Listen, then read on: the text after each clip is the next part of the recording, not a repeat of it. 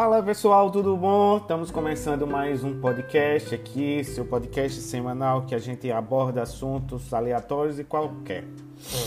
Hoje eu vou falar sobre um assunto que fiquei pensando muito essa semana, que é sobre beleza. Não essa semana, mas é um assunto que me fez escolher até a minha profissão. Eu sou arquiteto, para quem não sabe. E eu escolhi arquitetura, trabalhar com arquitetura, exatamente por essa questão, sobre a questão da beleza, sobre esses pontos, sobre o que é o belo, o que é o feio, o que é o verdadeiro, o que é o natural, porque tem coisas bonitas e tem coisas que não são bonitas, porque nós nos atraímos pelo belo e nos repelimos pela feiura. Tá certo que hoje você pode até questionar: ah, mas a beleza é relativa. Claro, esse é um questionamento que é colocado para a gente mesmo. A gente aprende desde a escola. Quem não se lembra na escola, é, próximo das, da, quando a gente está estudando Semana de 22, Semana de Arte Moderna de 22, que a gente é colocado para achar bonito aquele quadro do Ibapuru. Cara, Sendo bem sincero, é porque nós aprendemos desde novo a achar aquele quadro bonito. Mas artisticamente ele não é bonito. Se você observar, se você ficar olhando, você observar, ele é quase um desenho infantil. Aí pode ter outros questionamentos lá, que vem Foucault, vem com essa, essa ideia modernista da arte, da arquitetura, vem lá do bidê do, do Eita, do artista francês que colocou o bidê invertido. É, é, eita, esqueci o nome agora, mas eu vou lembrar, já já eu falo. E você pega e coloca, vai colocando a beleza como algo relativo. A gente começa a relativizar a beleza. E a gente eu vou colocar um ponto que é exatamente onde eu quero falar, que é sobre as nossas cidades. É engraçado que a gente, você provavelmente vi, que está escutando aí vive em uma cidade, pode ser uma cidade pequena ou pode ser uma cidade grande, pode ser uma cidade como São Paulo, como Rio de Janeiro.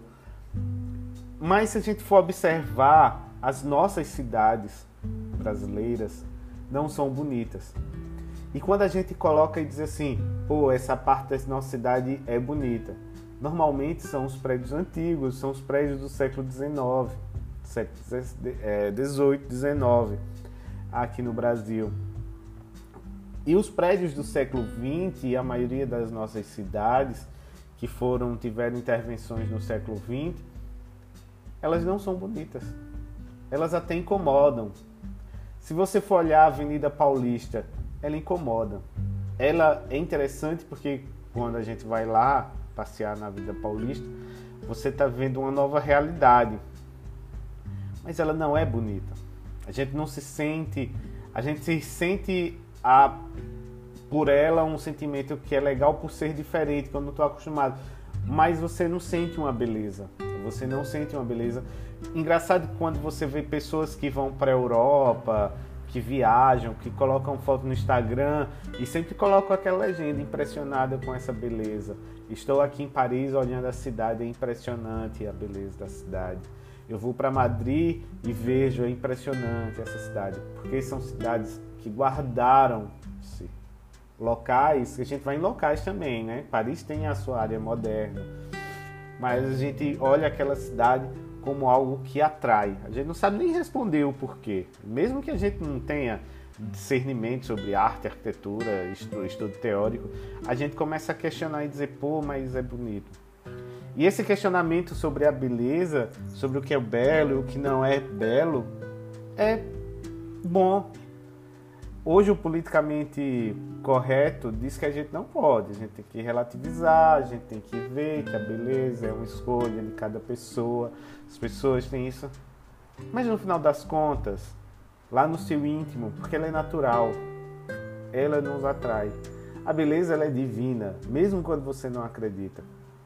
Eu li um livrinho de um filósofo, é, Álvaro Al, é, esqueci, um filósofo alemão, faz muito tempo que eu li esse livro, foi no tempo da faculdade, que era Arquitetura da Beleza, o nome do livro.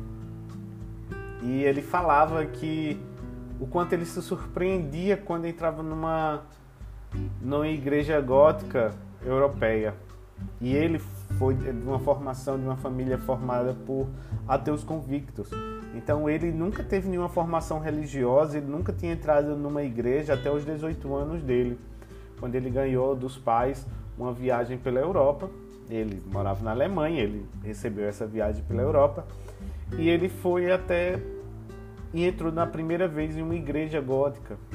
E ele que não tinha conhecimento de nada de Deus, nunca teve nenhuma formação é, teológica, nenhuma catequese, naquele momento, quando ele entrou naquela igreja, ele sentiu vontade de chorar por conta da beleza. A beleza, ela traz essa divindade. Então, o belo é essencial.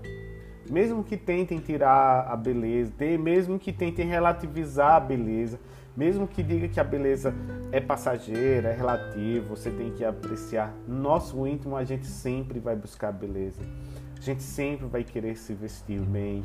Mesmo que tenha alguns momentos da nossa vida, você que esteja escutando e, e esteja aí falando, ah, mas você é um é errado você falar isso. É, você tem que pensar nisso. A beleza ela é fundamental para a nossa vida. Era esse que eu queria deixar hoje, essa semana. Na próxima semana a gente vai falando mais sobre beleza, sobre arte, sobre arquitetura. Mas pensem nisso. Quando começarem a andar pela cidade, pela sua cidade, comece a mudar o olhar.